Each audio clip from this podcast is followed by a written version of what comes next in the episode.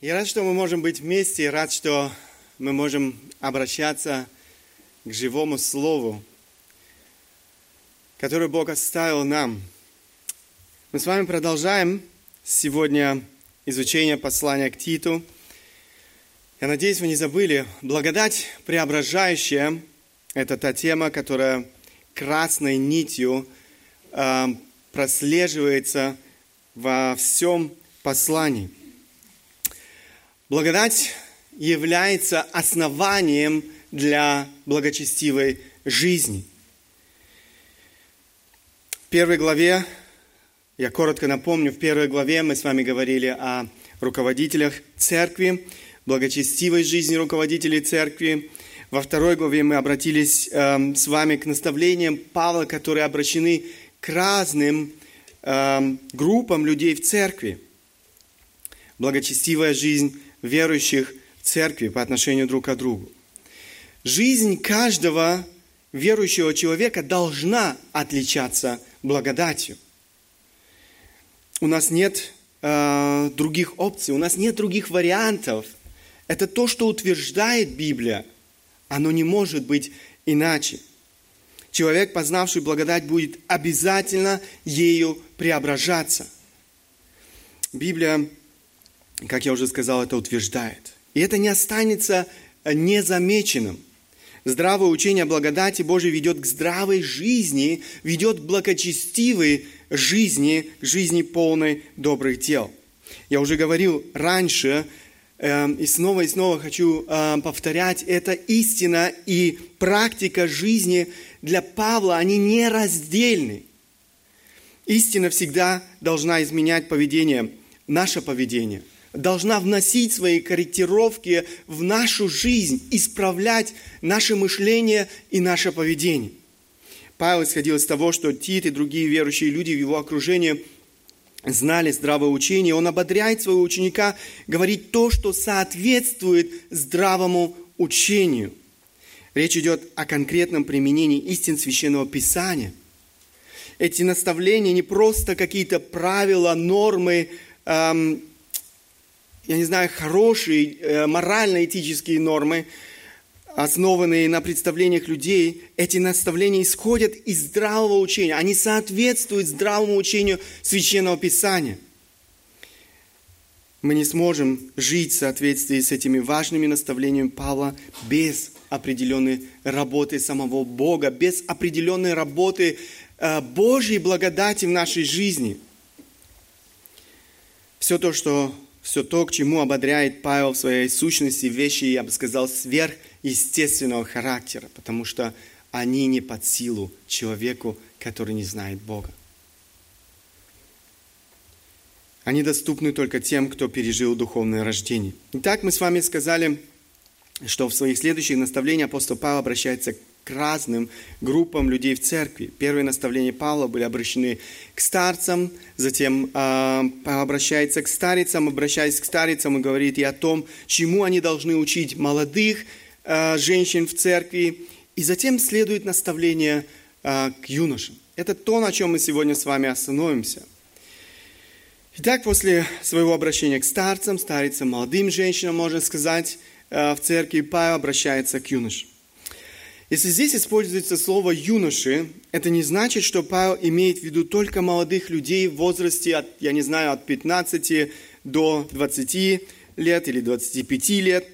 Вероятнее всего, что это слово включает в себя всех тех, кого нельзя отнести к категории старцев, то есть к пожилым людям за 50. Это подтверждают и другие тексты. Например, это можно проследить на примере Тимофея – послании к Тимофею Павел относит своего близкого ученика Тимофея к категории юноши. И он не раз обращается и говорит об этом. Смотрите, э, это два стиха из эм, первого, второго послания к Тимофею. «Никто да не пренебрегает юностью твоею». Или же 2 э, Тимофея, вторая глава, «Юношеских похоти убегай». Когда Павел писал свои послания к Тимофею, скорее всего, что Тимофею было уже далеко за 30. А, вполне возможно, что ему было уже около 40. Но несмотря на это, он обращается и к нему и говорит, никто не пренебрегает юностью твоею. Эм,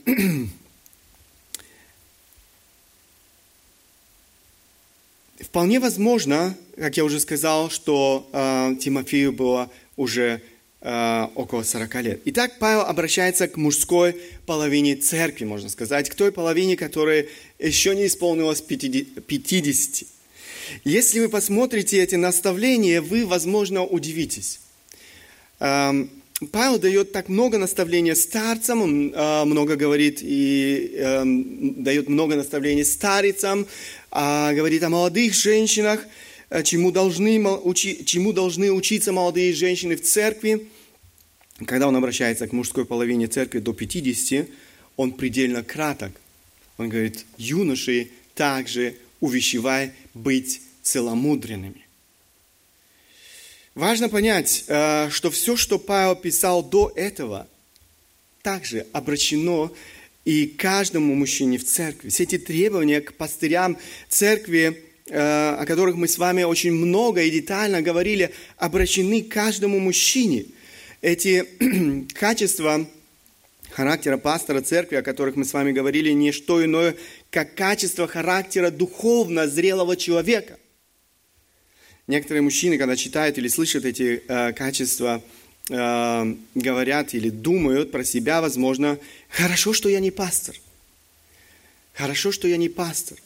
Они думают, что это освобождает их от этой ответственности так жить.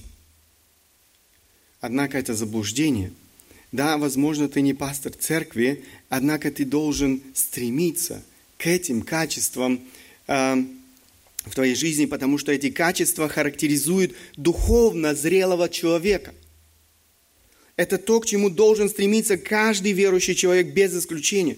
Это то, к чему, конечно же, должен стремиться каждый мужчина. Согласно замыслу Бога, самое малое, каждый мужчина должен стать или быть э, лидером в своей семье, лидером своей домашней церкви. К сожалению, это большая проблема.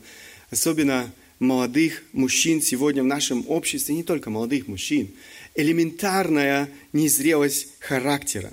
Иногда я смотрю на парня, которому уже за 30, и мне кажется, я имею дело с э, незрелым ребенком. Так к ним э, относятся и другие люди вокруг. Родители, покидая на несколько дней дом, боятся оставить своего сына одного в доме. Ему 30, 35. Они боятся оставить его дома. Такие дети, в кавычках, и не торопятся покидать отель «Мама», они там хорошо устроились, устроились, их кормят, они них заботятся, за ними убирают, стирают и так далее. Конечно же, есть и те, кто оставил дом своих родителей, но их также нельзя отнести к категории зрелых людей. Поверьте, это проблема не одного человека, это проблема целого поколения. Они уже, конечно, не играют с машинками, у них сегодня другие игры, их трудно оттянуть от компьютера, они могут часами убивать свое время за компьютерными играми, бесполезными блужданиями по просторам интернета. Они могут часами убивать свое время, просматривая всякого рода фильмы, в том числе и грязные. Они растрачивают свои деньги на всякого рода удовольствия. Так растет целое поколение. Конечно же, мы можем сейчас осуждать это поколение безответственных, ни к чему не приспособленных молодых людей, но я думаю, что виноваты в этом не только молодые э, люди, но и люди старшего поколения. Те, которым сегодня за 50. Родители, в частности отцы, которые пренебрегли своей ответственностью в воспитании детей. Итак, Тимофей должен был увещевать мужчин в церкви быть целомудренными. увещевать. Здесь вы видите некоторые переводы, варианты перевода этого слова паракалео, который используется в греческом языке. Призывать, убеждать, увещевать, уговаривать, звать – настойчиво просить, умолять, упрашивать, утешать, ободрять, давать надежду или моральную поддержку в час печали и скорби. Обращаясь к разным группам в церкви, Павел не пытается охватить все аспекты их духовной жизни. Он останавливается лишь на самом важном. Он говорит, увещевай вот в этом. На том, что особенно актуально для той или иной группы в церкви. Говоря о мужской половине церкви, Павел особенно заостряет внимание на целомудрии. Он повелевает Титу настойчиво увещевать мужчин в церкви в целомудрии – он повелевает Титу призывать мужчин э, э, в церкви к целомудрию. Что же это за качество целомудрия? Здесь мы опять имеем дело со словом, которое нам уже знакомо. Его вы найдете среди требований, которые Бог предъявляет пасторам церкви. Его вы найдете среди качеств характера благочестивых старцев. Конечно же, как мы говорили, это качество должно отличать и благочестивых старец. Апостол Павел повторяет это качество снова и снова, снова и снова, обращаясь к разным группам в церкви. Павел неспроста повторяет это качество снова и снова. Мы знаем, в Библии ничего нету эм, бессмысленного. Очевидно, что это очень важное качество благочестивого человека – Именно поэтому я решил сегодня немного больше времени уделить этому важному качеству нашего характера. Слово целомудрие имеет широкое значение. Э, здесь вы видите, опять же, варианты перевода «быть благоразумным», «обладать здравым умом», «быть воздержанным», «быть целомудренным». Речь идет о здравомыслящем человеке или же можно сказать человеке, который мыслит в соответствии со Словом Божьим. Такой человек владеет собой и разумно управляет своей жизнью. В немецком переводе вы найдете слово «безонен», рассудительный, благоразумный, оно переводится на русский язык. В современном мире понятие целомудрия или благоразумия оно потеряло всю свою ценность. Средства массовой информации, телевидение в частности, навязывают нам совершенно другой образ мышления. Образ мышления, в котором мои желания, в котором мои желания, мои чувства занимают центральное место. Именно поэтому они навязывают нам и совершенно другой тип поведения – в котором нет никаких границ. Удовлетворение желаний становится смыслом жизни для многих людей. Их нельзя назвать здравомыслящими людьми. Я думаю, что это не случайность, что Павел повелевает Титу наставлять мужскую половину в церкви э, в целомудрии или благоразумии. Очевидно, что мужская половина церкви в этом очень нуждалась. Я не сомневаюсь, что это наставление сегодня не потеряло своей актуальности. Мужчины в церкви сегодня еще больше нуждаются в этом наставлении.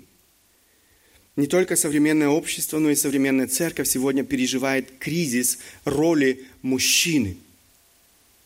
Конечно же, такой кризис, кризис обусловлен э, многими разными причинами. Однако одна из главных причин этого кризиса это потеря большинством мужчин и отцов духовных ориентиров. Потеря приоритетов в отношении своего истинного призвания э, и своего предназначения. И это то, о чем мы с вами говорим. Большинство мужчин сегодня потеряли способность мыслить здраво, ориентируясь во всем на Слово Божье. Поймите меня правильно, когда я говорю о способности здраво мыслить, я имею в виду мышление в соответствии со Словом Божьим. Я имею в виду человека, все решения которого продиктованы желанием во всем угождать Богу. Не себе, но Богу. Есть такое важное устройство, которым, я думаю, многие из нас уже пользовались, компас.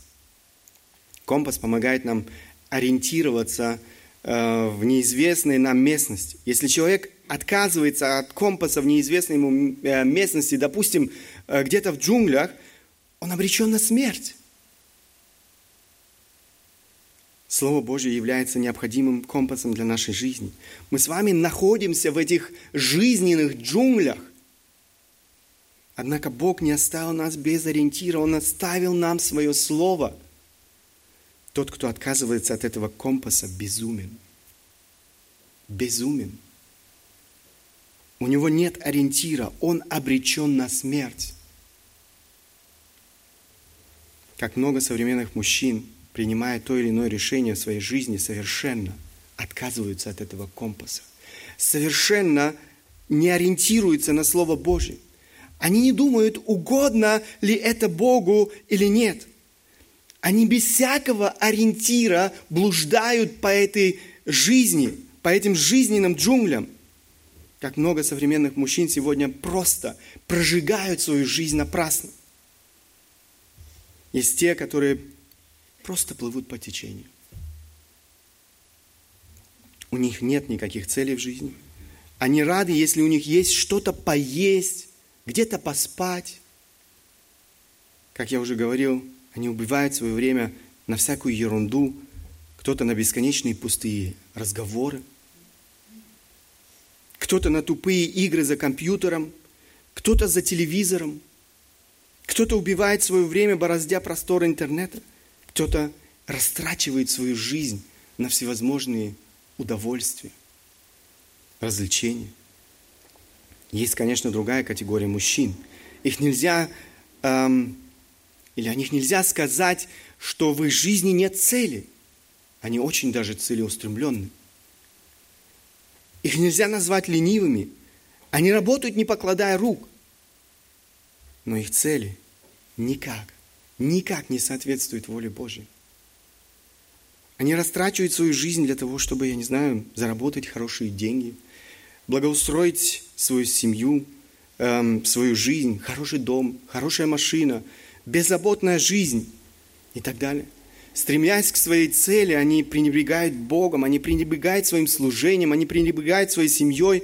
Некоторые даже и не думают о служении Богу. Для этого нет времени и нет сил. Откуда брать силы, когда ты все время работаешь?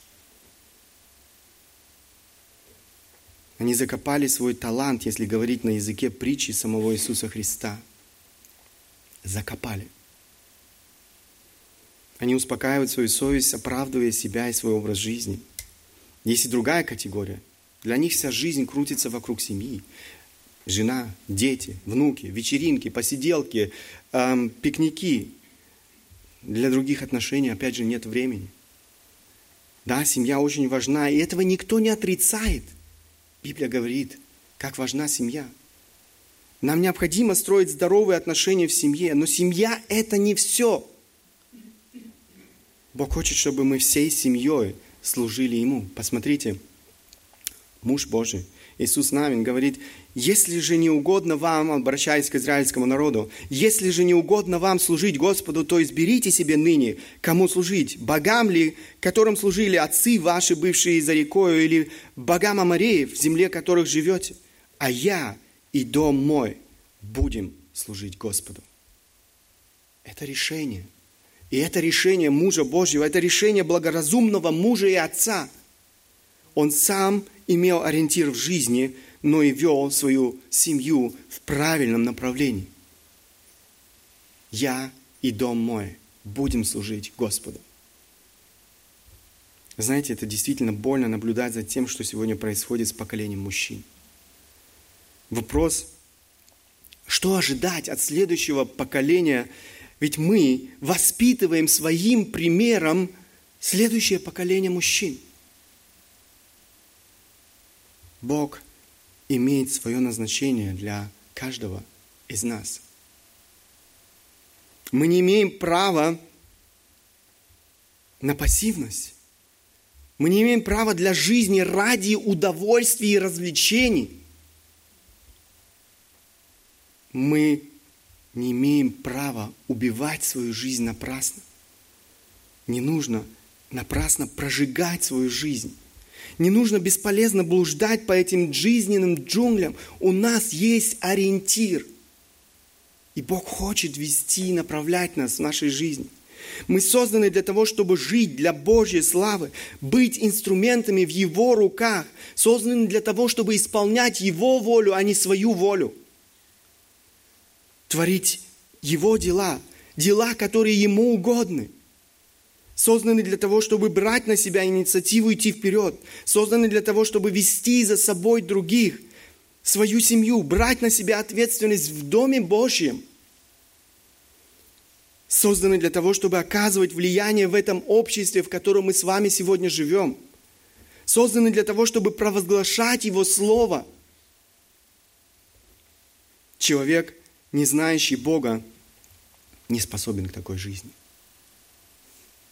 целомудрие, или же, как мы говорили, благоразумие, здравое мышление, мышление в соответствии со Словом Божьим – это то, что производит Божья благодать в нас, когда мы подчиняем свою жизнь Богу. Посмотрите, Павел пишет немножко дальше, в том же самом послании, в той же самой главе, «Ибо явилась благодать Божья, спасительная для всех человеков, научающая нас, чтобы мы, отвергнув нечестие мирские похоти, заметьте, целомудренно, то же самое слово вы найдете здесь.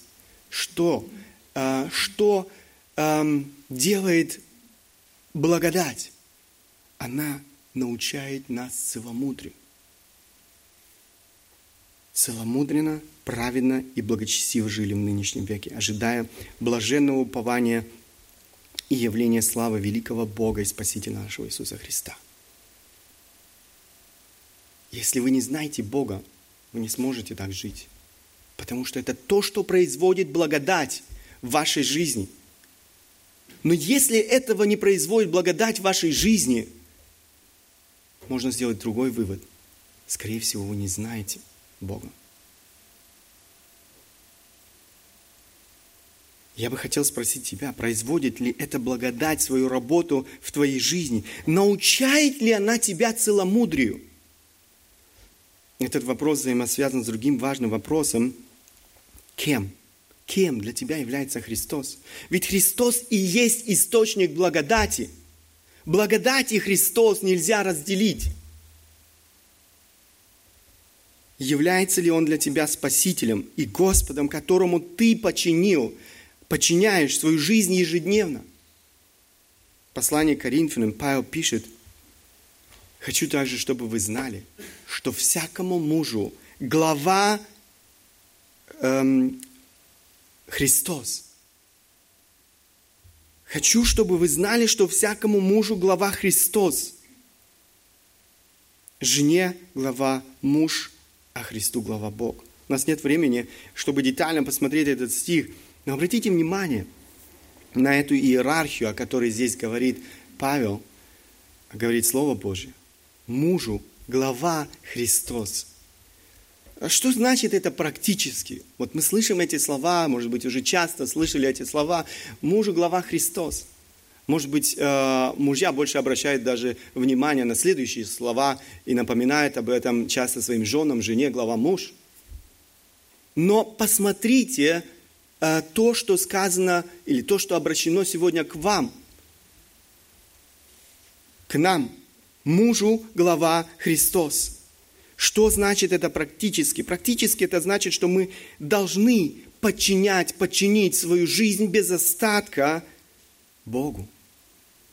Практически это значит, что каждое решение, которое мы принимаем, каждое слово, которое мы высказываем, каждый шаг, который мы делаем на этой земле, в конце концов, все, все – в нашей жизни должно быть продиктовано желанием угодить своему господину.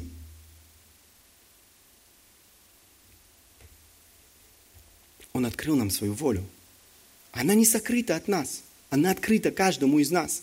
Его воля. Его воля открыта нам в Священном Писании, в Библии. Это значит, я день и ночь должен проводить с Его Словом, чтобы в конце концов, принимая ежедневно разного рода решения в своей жизни, я мог угодить своему Господу.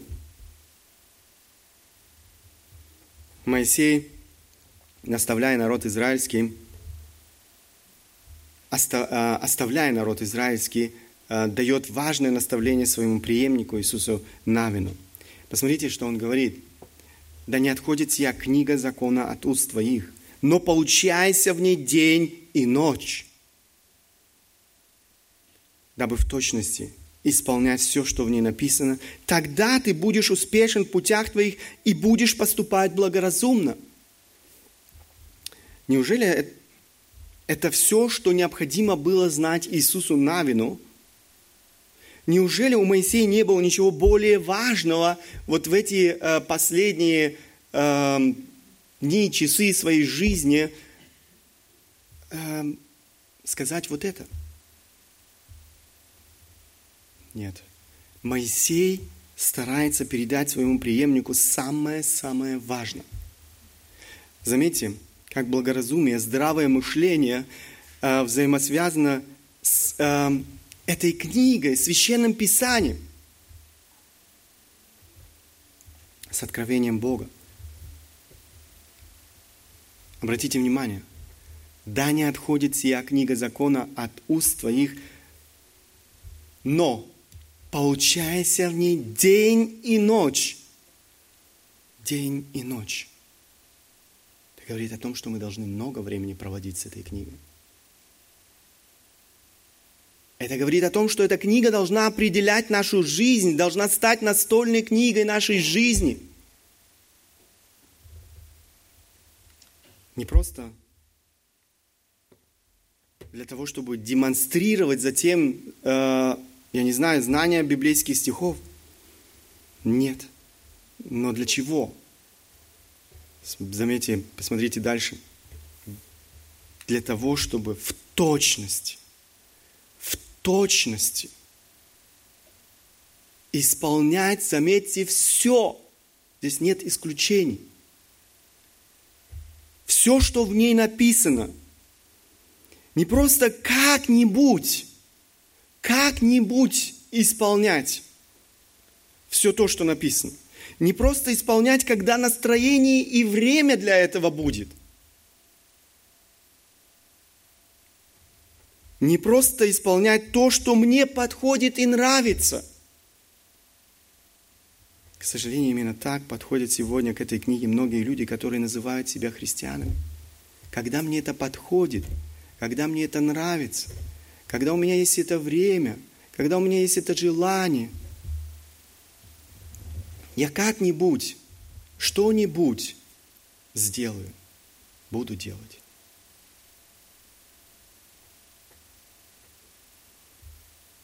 Но чтобы в точности исполнять все, что в ней написано.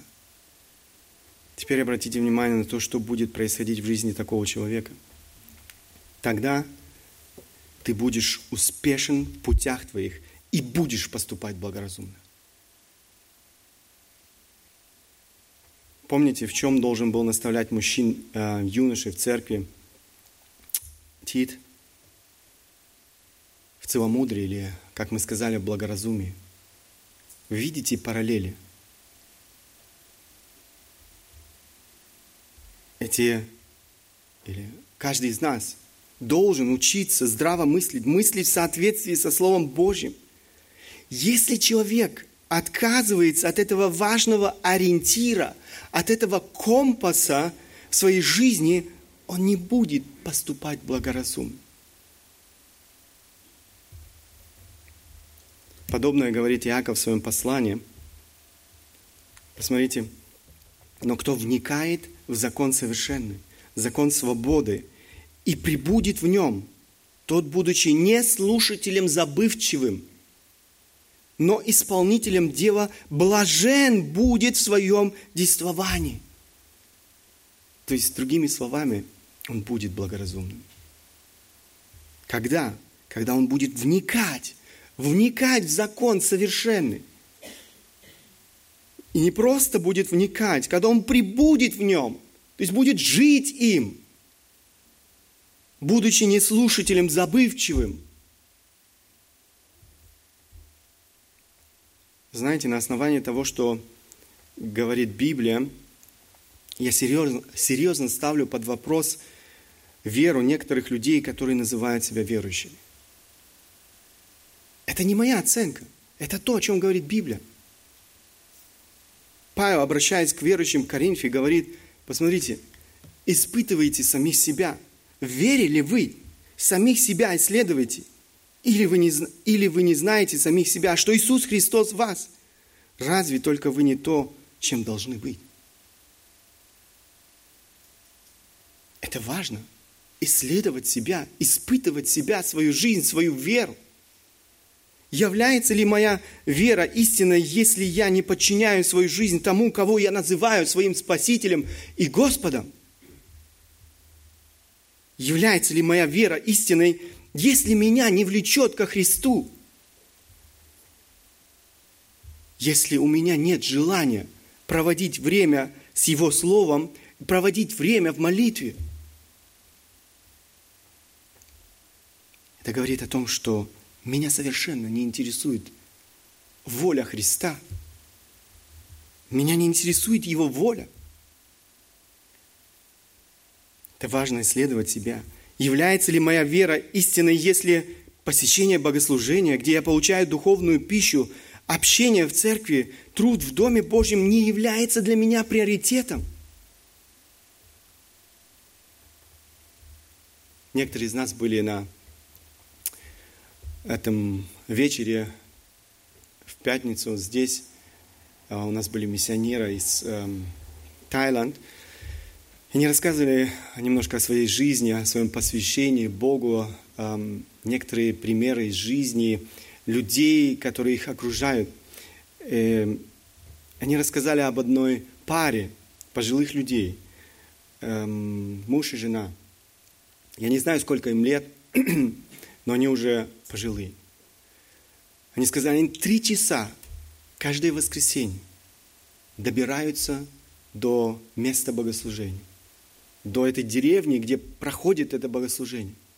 В течение многих лет три часа каждое воскресенье в одну сторону и три часа в другую сторону.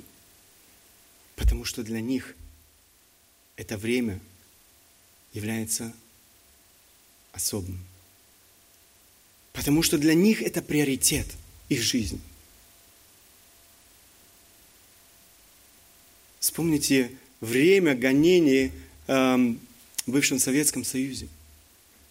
Сколько, на, на какие жертвы шли люди, несмотря на то, что им угрожала смерть, тюрьма и многое другое, они были готовы преодолевать все эти препятствия для того, чтобы приходить в Дом Божий.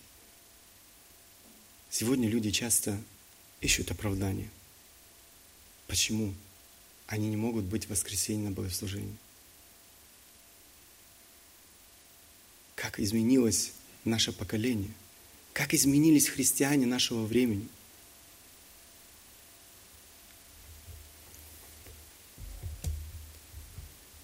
Является ли моя вера истинной, если я не живу жизнью церкви?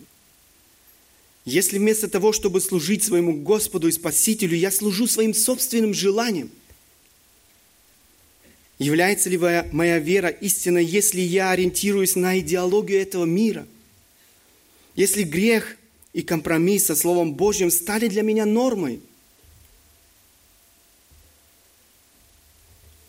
Я думаю, многие мужчины не понимают, что значит слова Павла, послание к Коринфянам, всякому мужу глава Христос – в том же самом стихе мы видим, что Христос, будучи человеком, тоже имел над собой главу, а Христу глава Бог.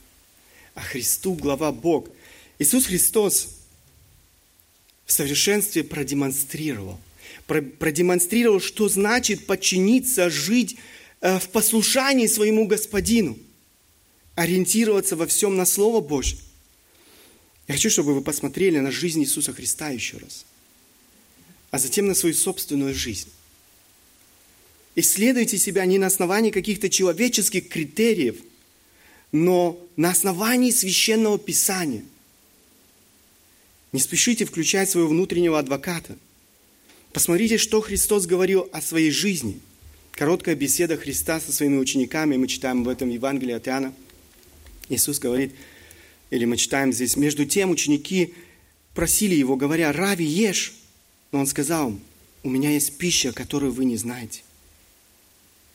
Посему ученики говорили между собой, «Разве кто принес ему есть?» Иисус говорит им, «Моя пища есть творить волю пославшего меня и совершить дело Его».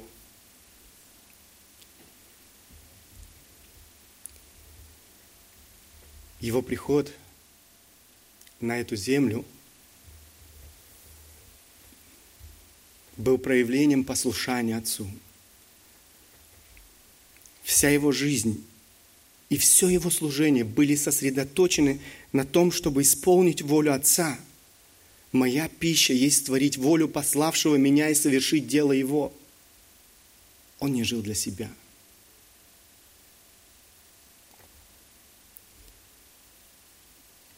Посмотрите, Евангелие от Иоанна, 14 глава, 31 стих.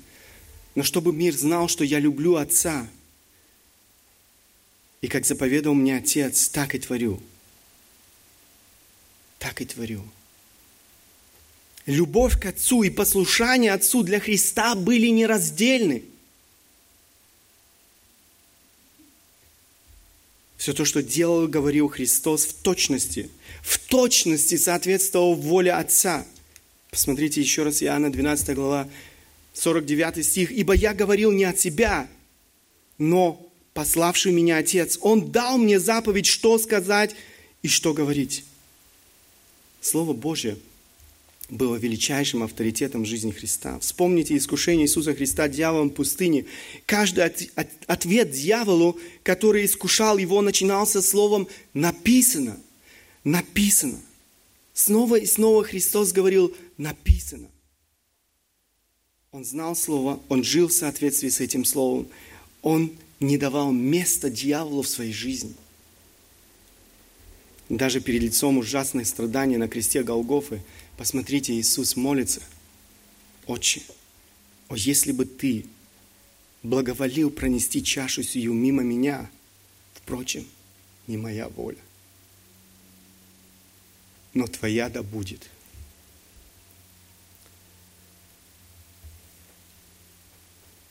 На кресте Голгофы в момент смерти послушание Христа достигло своей кульминации.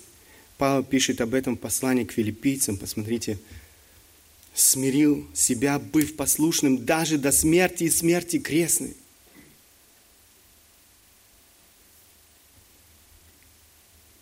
Иисус своей жизнью в совершенстве продемонстрировал, что значит ежедневно.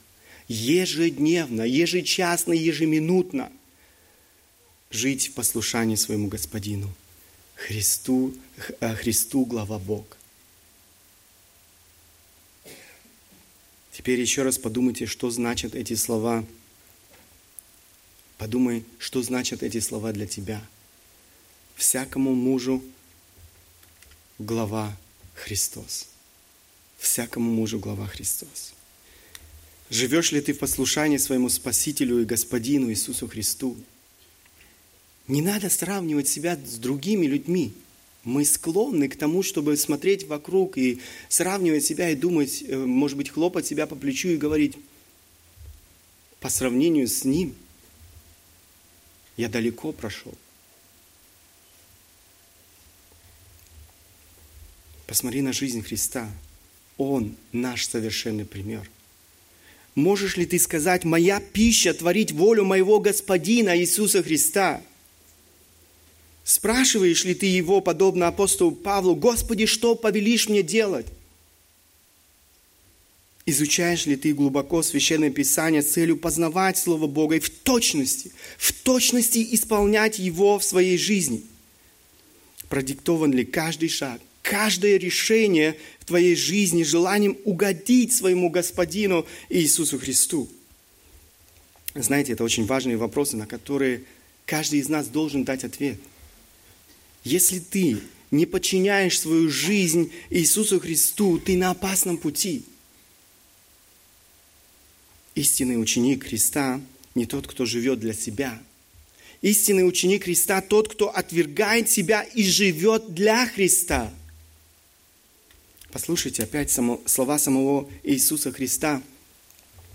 Евангелие от Марка, 8 глава. «И подозвав народ с учениками своими, сказал, кто хочет идти за мною, живи для себя». Он говорит, кто хочет идти за мною, отвергнись себя. Отвергни себя, возьми крест свой. Подчини свою жизнь мне и следуй за мной. Ибо кто хочет душу свою сберечь, тот потеряет ее. А кто потеряет душу свою ради меня, Евангелия, тот сбережет ее. Другими словами, кто хочет жить для себя, тот потеряет свою жизнь. Парадокс. Люди думают, я буду жить для себя, я обрету. Иисус говорит, ты будешь жить для себя, ты потеряешь ее. Кто потеряет душу свою ради меня и Евангелия, тот сбережет ее. Твоя жизнь будет иметь смысл, если ты будешь жить для Христа. Если ты подчинишь свою жизнь Христу – Ибо какая польза человеку, если он приобретет весь мир? Я не знаю, кто из нас эм, что приобретает в своей жизни. Люди живут сегодня для того, чтобы что-то приобрести, что-то иметь, эм, что-то достичь. Он говорит, какая польза человеку, если он приобретет весь мир, а душе своей повредит?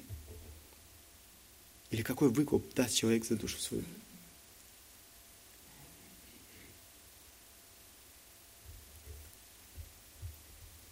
В Евангелии от Матфея мы находим строгое предупреждение, которое должно, опять же, отрезвить каждого из нас.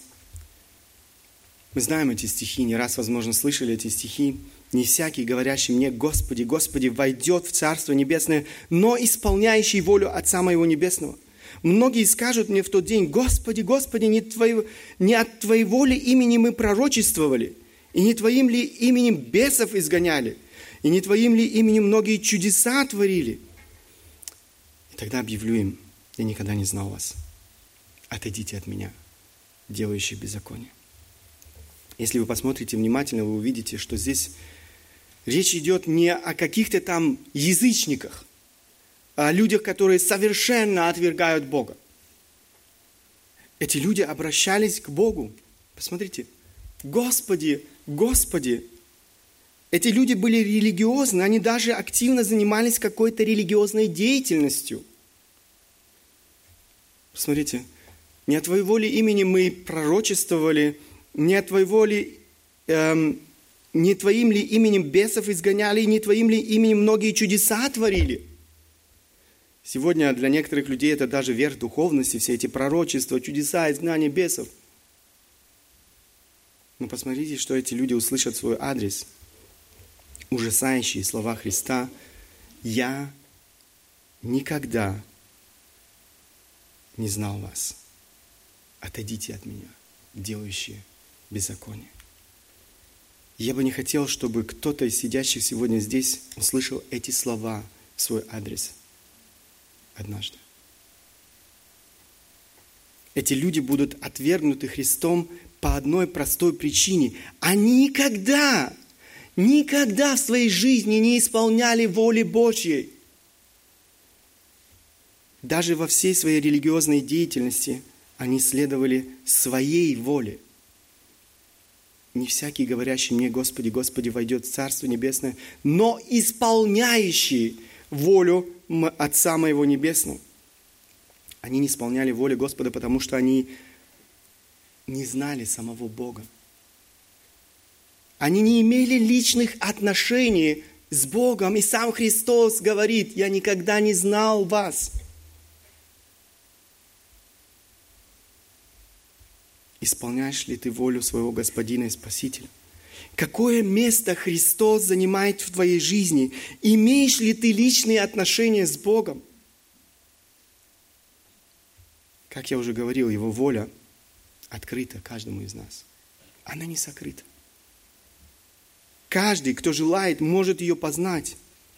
Однако для того, чтобы познавать ее, нам, нам, нам необходимо обращаться к Его Слову, слышать, читать. Но и этого недостаточно. Посмотрите э, со мной еще раз седьмую главу Евангелия от Матфея. Иисус заканчивает свою Нагорную проповедь и говорит, «Итак, всякого, кто слушает слова мои, сии, исполняет их, уподоблю мужу благоразумного, который построил дом свой на камне. И пошел дождь, и разлились реки, и подули ветры, и устремился на, устремились на дом тот, и он не упал, потому что основан был на камне. А всякий, кто слушает сии слова и не исполняет их, уподобится человеку безрассудному, который построил дом свой на песке – и пошел дождь, и разлились реки, и подули ветры, и налегли на дом тот, и он упал, и было падение его великим. Посмотрите, чему учит нас Христос. Здесь мы находим благоразумного и безумного, нерассудительного. Помните, с чего мы начинали? В чем должен был наставлять Тит мужчин в церкви? В целомудрии, или же в другом переводе этого слова, другой перевод этого слова – благоразумии – мужи Божьи должны обладать здравым умом, мыслить в соответствии со Словом Божьим. Теперь посмотрите, каким образом человек становится благоразумным согласно тому, что учит Христос. Итак, всякого, кто слушает слова мои сии и исполняет их, уподоблю мужу благоразумному, который построил дом свой на камне.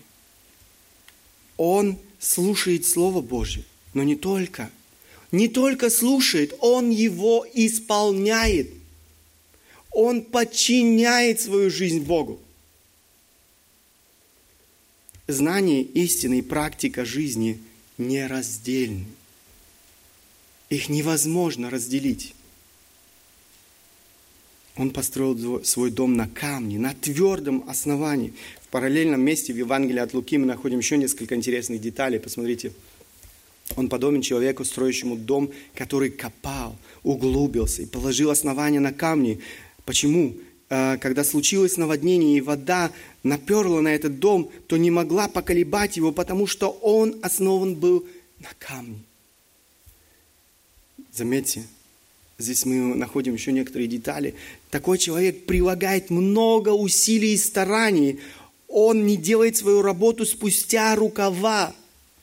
Копал, углубился. Он положил основание на камни. Это говорит о кропотливой, говорит о тяжелой духовной работе. Нам нужно прилагать много усилий. Это, чего, это то, чего сегодня многие люди не хотят делать. Много усилий, глубоко изучая Его Слово. Нам нужно копать до тех пор, пока мы не поймем сути. Однако это того стоит. Посмотрите на результат. И пошел дождь, и разлились реки, подули ветры, и устремились на дом тот, и он не упал, потому что основан был на камне. Он устоял. Это то, что ожидает каждого благоразумного человека, который строит свою жизнь на этом основании, твердом основании, которое не только слышит, но исполняет. Теперь посмотрите, что отличает человека безрассудного. А всякий, кто слушает сии слова и не исполняет их, уподобится человеку безрассудному, который построил дом свой на песке. Посмотрите, человек, о котором говорит Христос, э, этот второй человек, тоже слушает. Он, слуш, он слышит проповедь не Корана – не проповедь книги мормонов или еще какую-нибудь явную ложь. Он слышит Слово Христа. Он слышит Священное Писание. В этом нет никакого отличия от благоразумного человека. Но посмотрите дальше. Он слушает, но не исполняет их. Речь идет снова о религиозных людях. О тех, кто посещает церковь. а тех, кто слышит проповедь Слова Божьего. Возможно, даже является членом церкви. А тех, которые, возможно, скажут, хорошая была проповедь. Они слышат, но не исполняют. Они слышат, но не исполняют. Вот это безумие. Вот это безумие. Это безумие – большая проблема современного христианства. Люди, имея ориентир в своих руках, пренебрегают им. Зная истину, они не следуют ей. В жизни большая пропасть между истиной и практикой жизни. Они строят свой дом на песке. Ужасная трагедия в их жизни неизбежна. Посмотрите. «И пошел дождь, и разлились реки, и подули ветры, и налегли на дом тот, и он упал, и было падение его великое». Я очень хотел бы, чтобы каждый из нас испытал свою собственную жизнь, исследовал свою собственную жизнь. Возможно, тебе нужно в корне пересмотреть свою жизнь, свое отношение ко Христу. С этого все начинается. Кем для тебя является Христос? Спасителем и Господином?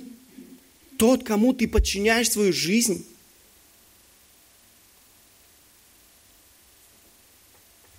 Возможно, тебе нужно покаяться в том, что ты жил для себя, а не для своего Спасителя и Господа Иисуса Христа. Подчини свою жизнь Христу, тому, кто из любви к тебе отдал свою жизнь. Он сделал это из любви к тебе. Он подчинил свою жизнь Отцу для того, чтобы спасти тебя –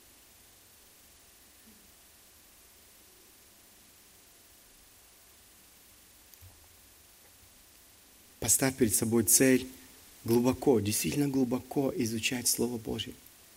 Поймите, некоторые люди даже хотели бы, чтобы что-то изменилось, но ничего не меняется. Проходят годы, проходят десятилетия, ничего не меняется в жизни человека.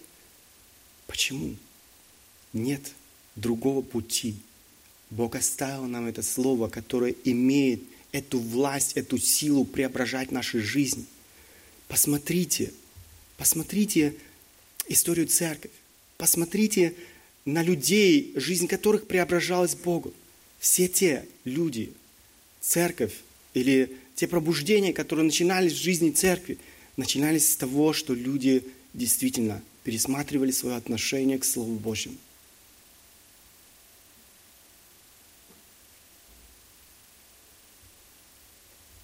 Изучать Слово и в точности следовать всему тому, что написано – Начинай свой день с вопроса, Господи, что повелишь мне делать?